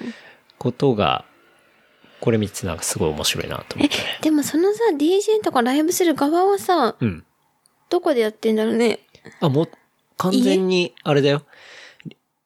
このフォートナイトのやつではリアルタイムではやってなくて、あそうなのだからもう完全に動きとかも全部それ用に作ってんの。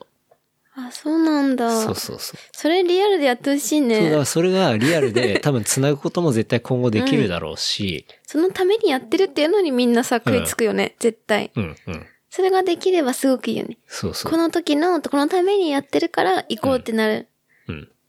のがすごくいいよね。だってその人、DJ だけで言ったらそこだけ、こうリアルに投影しちゃったりさ、そうだよね。すれできるばよね。全然できると思うし、もし 3D のキャラクターにするんであれば DJ にモーションセンサーをつけうんうてんちゃんと それの動きになるようにリアルタイムで配信したりできるだろうし、それがいい気がする。なんかね結構これ面白いなと思ってまず数がえぐいからそうだよね。いやでも1000思う万人な。ってフェスとかすごい好きなさ、人でもさ、うんそういういろんな理由がさ、あっていけない人の、やっぱいるじゃない。うんなんかそれ向けにやっぱり、そういうのはすごいいいと思うな。で、ねね、時間帯も別にさ、夜中にやろうがでもいいわけだしさ。うんうんうん。そうそうそう。でちょっと、ね、ライブの未来を見た感じがして。確か。に。え面白かったでーすその動画見てみたい。これもね、ちゃんとオフィシャルで、マシュメロがちゃんと上げてたかな。うん。ちょっとまず、小ノートにもね、この、フォートナイトの中のマシュメロのライブは、動画をね、あの、貼っとくんで、気になる人は見てみてもらえたらなと思いますマシュ。マロはうい。んまあでも実際これ、多分参加した方がもっと面白かったと思うけどね。ねえ、うんなんでさ、今までやってたのにその時さ、参加しなかったんだろう。いや、最近全く終えてなかったからね、情報。私最近マジやってフォなートナい。イトうん。まあでも動画見てんだけどね。あ、そうなの動画も見てないわよ。動画見て、俺は友也の動画でで気づいたのそうそうそうそう。そういうライブイベントあったんだ、つって。そっまあこういう世界同時イベントみたいな時って結構時差があるから、そうそう,、だね大体あの US のさ、合わせるように。そうそう、あっちの時間になってるとこっちは夜中だったりするから、うん結構しんどいんだけど、まあね、引き続きこれは見ていきたいかなと思っております。はい。はい。じゃあ、あとは最近買ったものとかおすすめコンテンツいけますかね。はい。はい。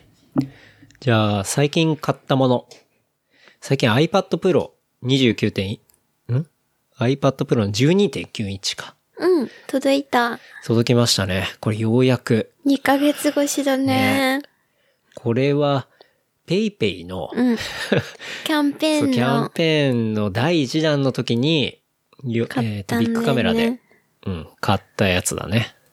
それが2ヶ月越しにやっと入荷しましたっそてうやねっと。入荷したね。おしょいね。うん。なかなか待ちましたけど。でも届いてよかった。うん。まあ、本体とキーボードと、あとはペンシルか、うん。が届いて、ね。今、おまみさんがいっぱい使っててね。でもほとんど絵描くしか使ってないんだけ ど、今はね。そうだね。はいね。なんか一応買う前は、それで仕事できたら、みたいな感じでね。あ、でもできると思うけど、パソコンもあるからさ、うん絵とか、でも移動してどっかに行った時は、うん。これ一個でいいんだろうなって思う。うんうん。キーボードもあるし。そうねで。そんなにキーボードみんな言うほど打ちにくくもないし、うんうん。なんだろう、使い勝手悪いわけでは全然ない本当と思った。うん。確かたにだ12.91だと、ピッチもね、あの、普通のうん。一緒ぐら PC い。と同じ感じのキーボード配置だから。ね。だし、そう、基本的には、フォトショップのやつ、アドビのあそうだね。絵描く Adobe やつかの、スケえッチブックっとスケッチか。うん。っていうアプリを使っているね。そうおまみさんは。それで毎日絵描いてる絵ね。描いてる。うん。だペンシルもいい感じだもんうね。ん。うん。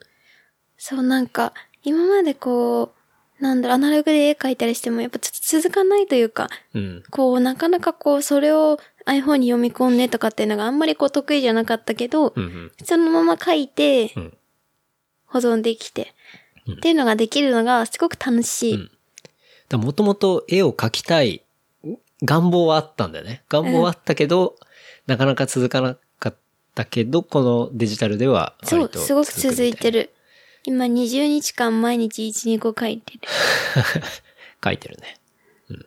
まあ別に iPad Pro じゃなくてもいいじゃねえかみたいな話あるかもしれないけど、えまあでもそう iPad Pro、やっぱりね、どうっすか。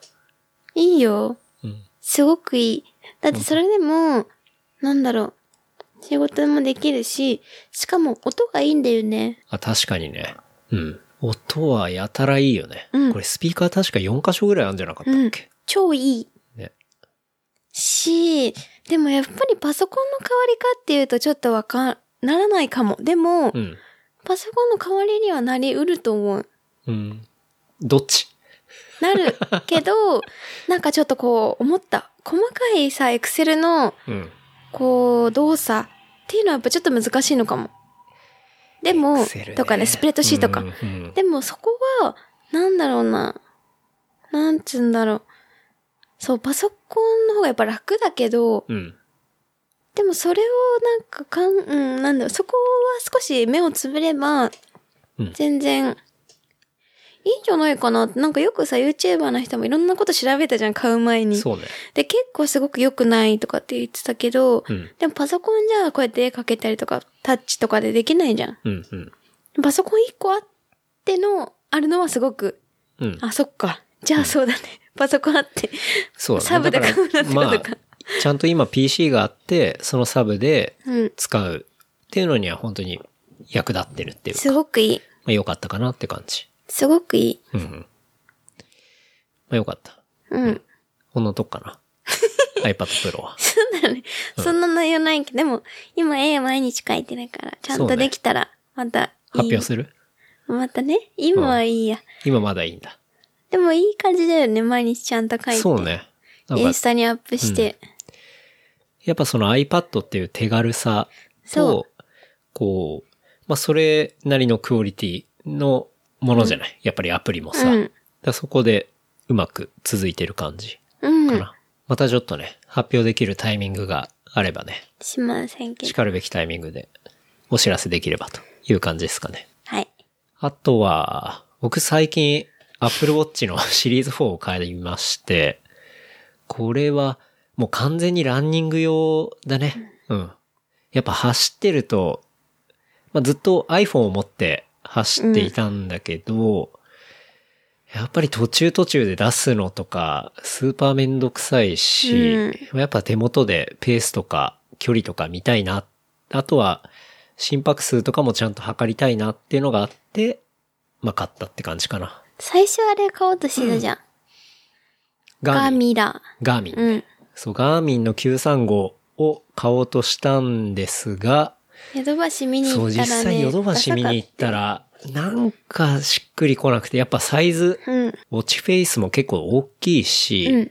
俺って結構腕細いじゃん。うん。うん。だから、もうバカでかい時計つけると本当アホみたいになっちゃうから、なんかそれ嫌だなと思って、しかもさ、タッチじゃないんだよね。そう手動だったよ ね。そうそう手動っていうか、俺あれてっきり、その、タッチもパちネゃルんと物を見るまではタッチパネルだと思ったんだけど、うんまさかのタッチパネルじゃなくて、ボタンを押していろいろ移動するんだっていうのが、うんもうその時点で結構無理。ねえ、これやめなよとか言 ってね。はい、もう。それはちょっとできないなと思って、で、じゃあやめようと思って。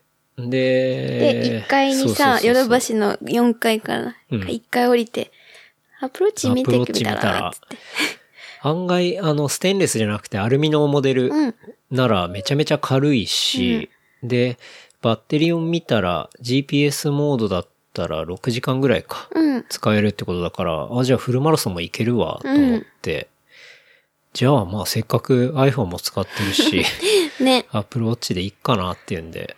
で、今ま買ではってみた全然欲しいと思ってなかったのに、アプローチを。うん。でもその違う角度から見ると、すごく良かったんじゃないそう。完全に。良いよね。エクササイズっていうか、そういうスポーツ目的で買った感じかな。私、普段腕時腕時計は全然しないじゃん。そう、腕時計が嫌苦なんだよね手で、てか腕時計とか、あとはアクセサリー類うん。とかがものすごい苦手だから、うんなくすし。うん。だからもう全然、まあ、ちゃんと情報とか見たりしてたけど、こう敬遠してたっていうか、うん。まあ自分にはあんまりフィットしないもんだろうなって思ってたんだけど、でも結構デイリーでも使ってるよね。そうだね。ちゃんと最近は、まあ、つけたらつけた で、いいかも。いいもん、いいもんなんだなっていうのは分かったから、それでつけてる感じかな。うん。あとは、そうね。サイズは小さい方の40ミリの方かな。うん。 40ミリって小さい方だっけうん。多分小さいよ。かな。だいたい40 2は小つさサい。イズがあるんですけど、まあちっちゃい方買って。うん。でも、シリーズ4からね、結構全画面に、なってんだ。そうそう、モニターがなってたりするから、全然小ささは感じないし、うん。使い勝手はいいかな。で今のところは満足してますっていう買ったよね。 ところですかね。でもフルでもね、フルマラソンはまた1ヶ月切ったけど。そうね。もう、板橋シティマラソンまで。ゼッケンも届いて。そうだね、ゼッケン届いたね。 7、2、3、4だっけ7435かな。 ?7、4、3、5。確か。違ってたらすいません。なんですけ ど。まあ、届いてね。うんまあ、それに向けて、アプローチ見ながら走っておりますって感じですかね。ね。そうだよね。まあもし、お暇な方いたら、見に来 て。見に来ていたいだつけだたっら。け3月17 7? かな。っていう感じなんで。 はい。まあはい全然応援に応える余裕ないと思い ますけど。死んでると思うんで。はいと。いうとこと、かな。最近買ったものは。うん。うん。でも走るってやっぱいいよね。私も好きだし。あとはまあスニーカーとか買ってるけどね。本当だよね。あれじゃあ、結局はさ、な、なんだっけ、足が痛かったんだよね、ナイキの買ってさ、チミは。そうね。まあ、年、年明け前。年前だね。年末前に、ナイキ、ズームフライフライニットうん。を履いて、まあ、練習したんですけど、多分、あれはあれで多分すごいいい靴なんですけど、うん僕の走力に合わないんですよね。そうだよ。そう合わなかったんだよ全ね。然合わなくて、俺のに。だから、ちょっと、まあ、ゆうくんのところにもさ、あの、かなり頻繁に行ってるし、その行く前に足壊したんだよ、確か。そうね。それもあって。痛くなっちゃって、うんインソールをさ、つけてみたけど、うんそれもダメで、そうそ落ち込んでたんだよ、しばらう。く。うん。俺はフル出れないかもしれないとか言って さ、そうね。でも、ゆうくんとこも通って、だいぶ体もそうそういい感じになっていい感じきになってて、で、まあ、それと同時に、靴も変えまして、 変えて、今、アシックスで走ってますね。うん。そしたらいいんだよね、調そ子うが。ねアシックスの DS トレーナー24。うん。この間出たやつですね。を買って今走ってるって感じですね。うん。まあ、なかなか多分あれはレベルが高い靴だったんだと思そっか。う。うん。結構本当に、なんだろう、20巻台で走る人って感じフルいやは。ー、どうなんだろうね。サブ3ぐらいなのかな。うん。かもしれないけど。そっか。まあ、靴はちょっと、すごい悩みましたね。本当だね。まあやっでも今ようやく落ち着いてるからうんよかったけど。うん。ぱアシックスは日本人には合うんじゃないそうね。わかんな い本けど当にね、入って合うよねてストレスがなく、うん。いい感じです。はい。あとは、おすすめコンテンツはですね、最近読んだ本で、はいフ。ァクトフルネスっていう本がありまして、はいそれを読みました。ので、これをおすすめしたいかなと思ってます。これ結構、はい。発売前から話題になってた本でえ、ー、どんなお話で本当発売日に買って読んでみたんだけど、いつ読んでたのまあ、副題はね、銃の思い込みを乗り越え、データをもとに世界を正しく見る習慣っていうのが、まあ、ファクトフルネスってことなんだけど好き。そうだね。 うん。 まあこれまずじゃあ書いてる人はどういう人かっていうと、ハンス・ロスリングっていう、まあ、人と、あとはその息子さん夫婦で書き上げた本なのね。で、まあ、ハンス・ロスリングっていう人はどういう人かっていうと、まあ、医師で、グローバルヘルスの教授、教育者としてすごい有名な人で、WHO とかユニセフのアドバイザーになってる人。で、テッドトーク。テッドってあるじゃん。 TED あの、うんプレゼントのね。プレあプレゼントじゃない。プレゼント。プレゼンうん。プレゼントじゃない。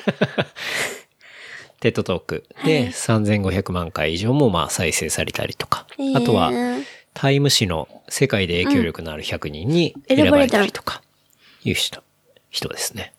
で、この人も実は2017年に亡くなっていて、あ、そうなので。最後の年はこの本の執筆にまあ費やしましたと、まあいう人になってますと。何で知ったのこれね、結構話題だったの。もう本当に。本当ツイッターとかで。うん。あとニュースとかでもちょっと出てたかな。本当じゃあ私が世間知らずだったのね。いやいや。したっけで、まあ、その世界を正しく見るっていうことなんだけど、うん。結構この本の最初にまあクイズがあって、ちょっとじゃあクイズを出題したいと思うんですけど、はい。じゃあ第1問。はい。現在低所得国に暮らす女子の何割が初等教育を修了するでしょう ?A20%、 B40%、C60%。なんだと思いますか1。 ?20%。あ、待って。初等教育だから。20。うん、1。えー、20%。はい。わかりました。ちょっとじゃあ後で答え言うね。じゃああともう一個。これね、質問結構いっぱいあるから抜粋して。はいえーじゃあもう一個だけ。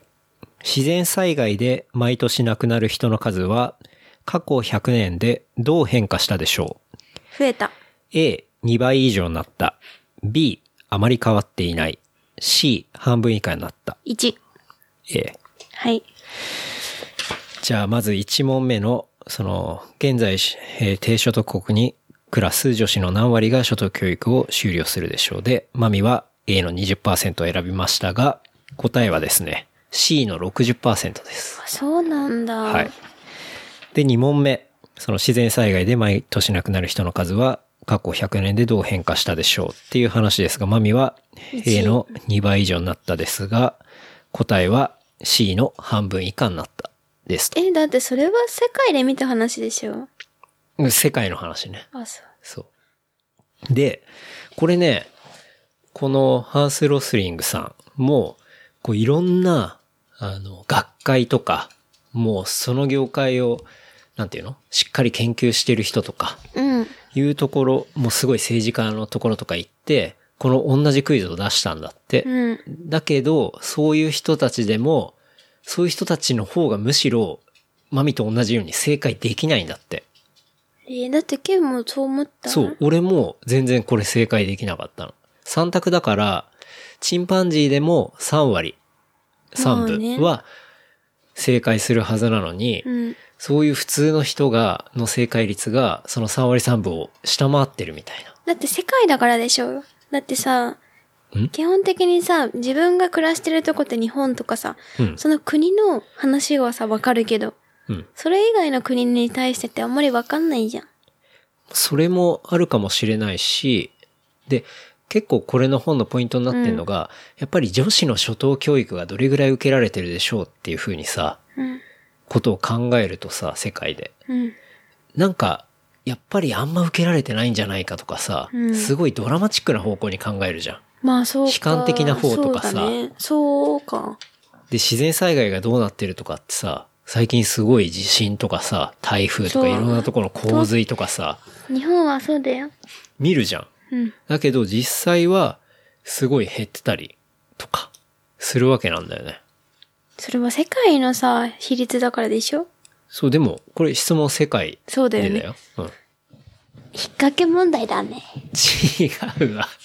まあみんなこれ世界でっつって説明し,、してるんだけど、それでもやっぱり間違えるんだよね。うん。それの理由っていうのは、なぜかっていうのを、あの、うんちゃんとエピソードを含めて話をしていたり、やっぱ人間ってどうしてもドラマチックに世界を見すぎてしまうっていうー本能があるから、うん。それっていうのは、物事を正しい風に捉えることができない要因になってるっていうことを結構書いていたりして、そういうことがわかるもの。うん。で、じゃあ実際にどういう見方をすればいいのかっていうのが、この本人の体験とか事実とかと合わせて、しっかり結構まとめてある本なんだよね。へえ。だからすごい結構面白くて。じゃあどうやって見ていくかって話なんだけど、うん。その、大体ものを見るときに、物事はすごい分断されてるみたいな。うん。お金持ちがいて、貧乏な人がいて、そこの、そこがすごい分断されてるんだみたいな。は1か0なんだみたいあ。な。うんうん。そういう分断してしまう本能っていうのがあると。実際は、お金持ちの人はわずかだし、すっごい貧乏な人もわずかだし、基本はやっぱ真ん中の人がすごい多かったりするのね。そうだねそうそこが見え、見えなくなっちゃうみたいな。うんうんうん。そういう分断本能とか、うん。あとは物事をネガティブにどうしても考えてしまう。悪いニュースの方が広まりやすいっていう、まあそうだよね。ネガティブ本能っていうものがあったり。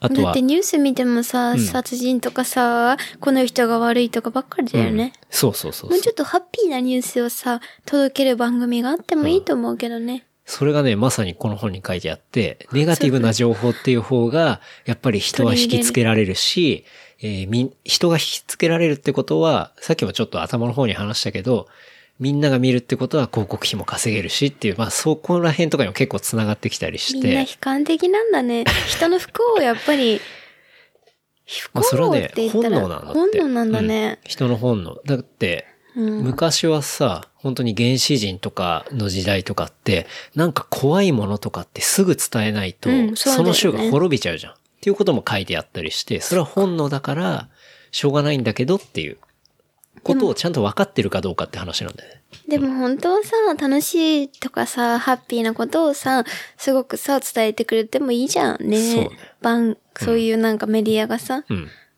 確かにね。うん。あとは、こう、グラフとかで直線のグラフっていうのがずっとその先も直線になるんじゃないかみたいなことを思ってしまう本能とか。うん。あとは、怖いっていう恐怖の本能だったりとか。うん。あとは、課題視本能とか。あとは、パターン化本能。パターンうん。なんかどっかの型にはめてしまう本能とか。うん。あとは宿命本能。もう自分はこの星の元に埋まってるから、生まれたからもう何も変えることはできないとか、そういう宿命を感じてしまう本能とか、難しいね。あとは単純化本能とか。単純化本能っていうのは一つの知識がもう全部に応用できるんだみたいな。まあそういう本能。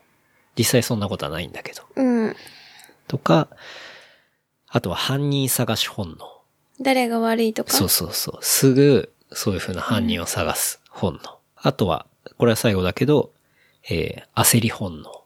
うん。焦らすことによって正しい判断、判断ができなくなってしまうみたいな。うん。まあそういうこととかが、結構まあこの、ええうん、ロスリンクさんが体験したこととか、そういうところで、結構ね、あの、軽快に書かれてて、俺はすごい読みやすかったんだけど、えーうん、そういうことがね、書かれている本かな。で、まあ、正しく世の中を見て、うん。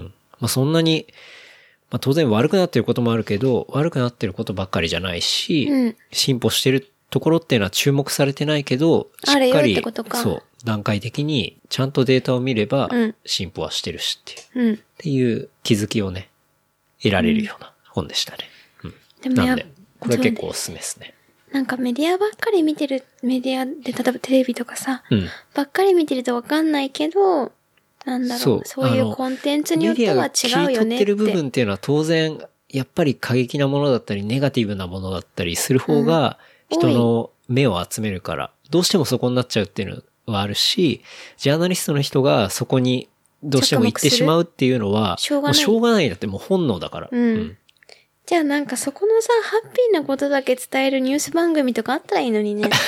確かにね。うん。でも多分それっていうのは、儲あからの、視ない聴で率しょ取れないし、だって、例えば、ね、今年、二酸化炭素の排出量が2%減りました、みたいなニュースとか。でもさ、そこだけ聞いとけばさ、いい場所は入るわけじゃん。いいニュースは。うん。 っていうのは一個あってもいいかも、ポッドキャストでも。そうまあ、ねあれか、番組いやででも。も割と、俺はさ、トピックスとして結構選んだりするのは、未来の楽しいことか話とかだそっうだたねり、テクノロジーバッドののいいこことはとなだいったりとかうん、なんかこういうふうに変わってくんじゃないかとか、やっぱそういうことを取り上げたいしね。うんだからこれ別に、それこそ最初に言ったそのスポンサー儲けてないし、別に再生数とかどうでもいいし。そうだよねうんなんかそう思う。